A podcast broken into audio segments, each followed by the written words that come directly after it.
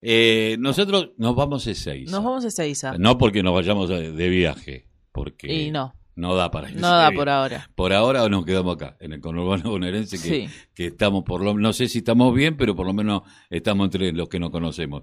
Y estamos con quien es el responsable de la Unión Nacional de Clubes de Barrio de Seis, a Miguel Núñez. Muy buenos días, Carlos Tafanel y Maite Paproqui, te saludamos. ¿Cómo va? ¿Qué tal? Buen día, ¿cómo están? Bien. Bueno, Miguel, eh, importantísimo, censo de clubes eh, de barrio en Ezeiza y libreta sanitaria. Dos temas que me parecen eh, importantes y que me gustaría que lo, lo explique porque ustedes dan el puntapié inicial en lo que hace al censo de clubes.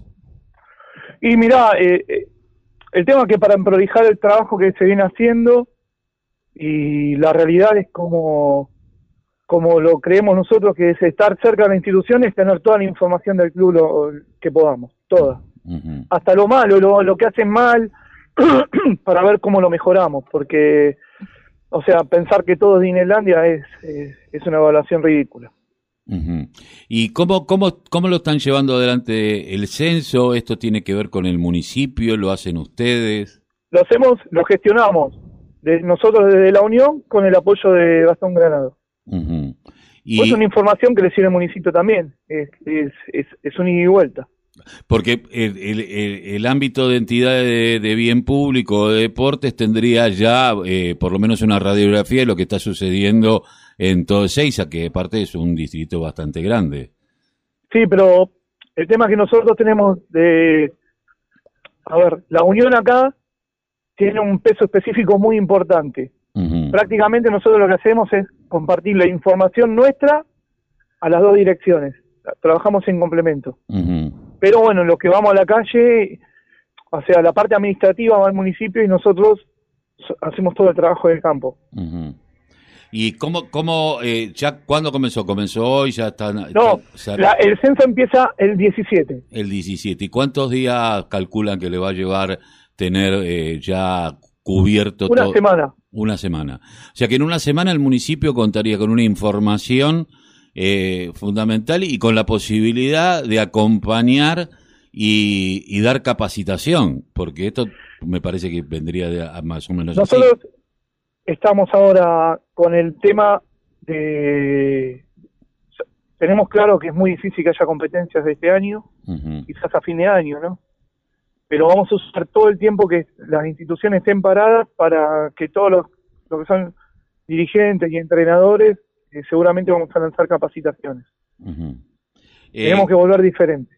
tiene que volver, eh, hay que volver diferentes. Ese- esa era un poco la idea, ¿no? De volver, pero diferentes.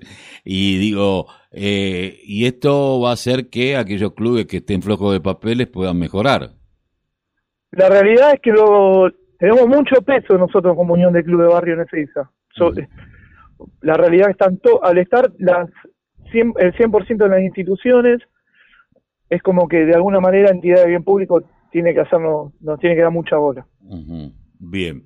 ¿Y qué es esto de la libreta sanitaria para clubes?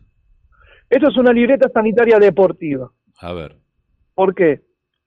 Eh, entendemos que la cantidad de deportistas que tenemos tiene una demanda generalmente todas las instituciones cuando comienzan, comienzan el año con una- un gasto de apto físico Sí. para poder ejercer cualquier actividad. Liga donde participe, deporte que practiquen, eh, necesitan tener un apto físico. Las instituciones gastan en el inicio de año unos 70 mil pesos o un poco más en aptos físicos. Sí. Le decimos es, esa plata que la venga la gente y lo pague en modalidad de cuota para que eh, las- eh, tengan socios del club y nosotros a través de la libreta sanitaria deportiva llegar a todos los deportistas y que tengan controles médicos. Bien. O sea que se haría cargo el Estado de esto. Se hace cargo del Estado de todos los deportistas de Seiza. Eh, y, y, ¿Y con qué con qué centros médicos estarían? No, nosotros tenemos, me encantaría que un día puedan venir a hacer un vivo acá en Ezeiza y te vas Sí. a dar cuenta cómo está armado el distrito. Nosotros tenemos muy bien ubicadas las salas de salud. Eh, las, el- nosotros le vamos a dar desde el tratamiento odontológico al pediátrico, el cardiológico, traumatológico, y la Secretaría de Salud de Seiza ahora tiene un centro de rehabilitación. que son lugares específicos para los deportistas, porque se guinzan, porque lamentablemente sufran una fractura. Lo que vamos a hacer todo este año, que los chicos van a estar parados, es hacerle la libreta a todos y los chicos que necesiten tratamiento van a ser derivados a los médicos nuestros propios del distrito. Mira qué bueno. Eh, me parece que, eh, es una que, o sea, la pandemia sirvió de alguna manera para esto, la cuarentena, estar en cuarentena. Es que si en la pandemia te que cerrás y no se hace, vos tenés que salir a motivar a las instituciones, darle, darle la posibilidad de que crezcan en este momento. Tienen que motivarse. ¿Cuáles son las motivaciones? La salud primero, la capacitación y la planificación para cuando vuelva el deporte. En el medio, con el censo, nos eh, tomamos la toda la información de lo que hacen con lo que el municipio, con la unión de clubes le da. ¿Qué hiciste con dos ladrillos? ¿Qué hiciste con esto? ¿Cuál es el baño? ¿Por qué el baño ahí? Justificalo. ¿Qué gasto tuviste?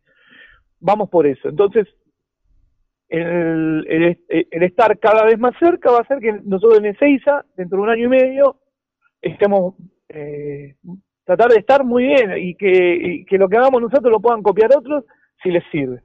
Ahora, eh, yo me yo me preguntaba, eh, porque uno eh, normalmente, y sobre todo el argentino, ¿no?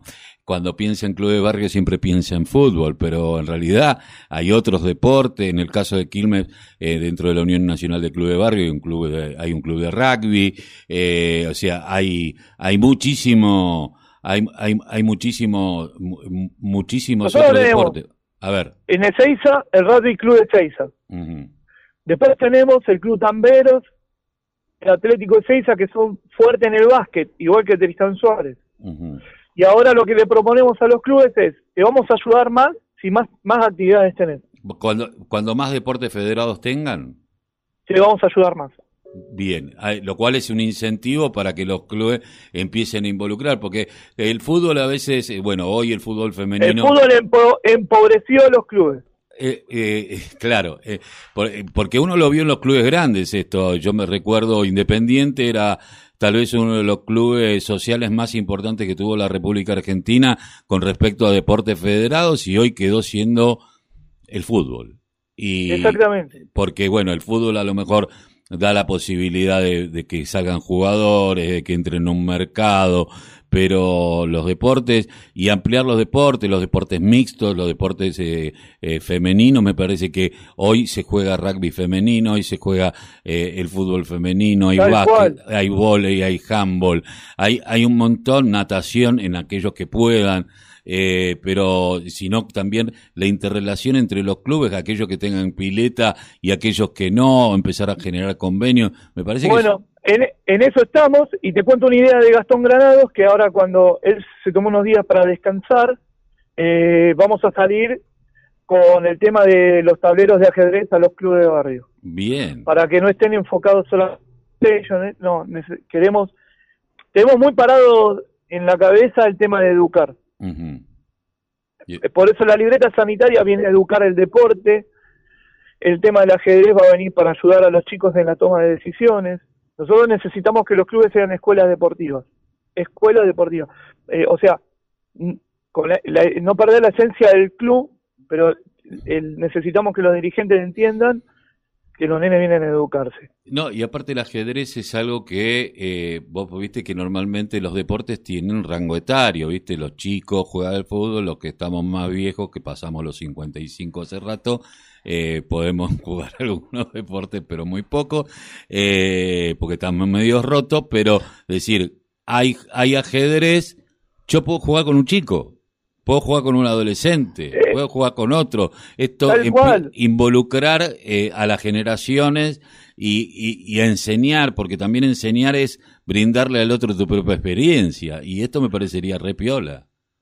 La verdad que tenemos, en Seiza tiene una, una suerte que, gracias a Dios, no, nos comunicamos todos rápido, nos preocupamos todos por el otro.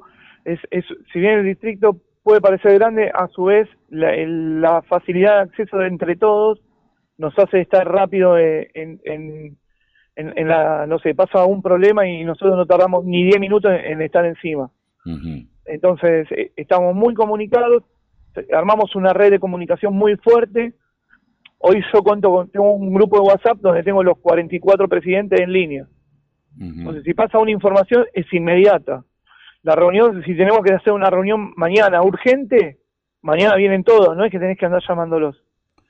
Eh, es- estamos trabajando en un ida y vuelta que es un gran momento a pesar de la pandemia. Eh, duele la pandemia, lastima, Sí. pero por otro lado Gastón Granón nos dio la oportunidad de tener un Estado presente.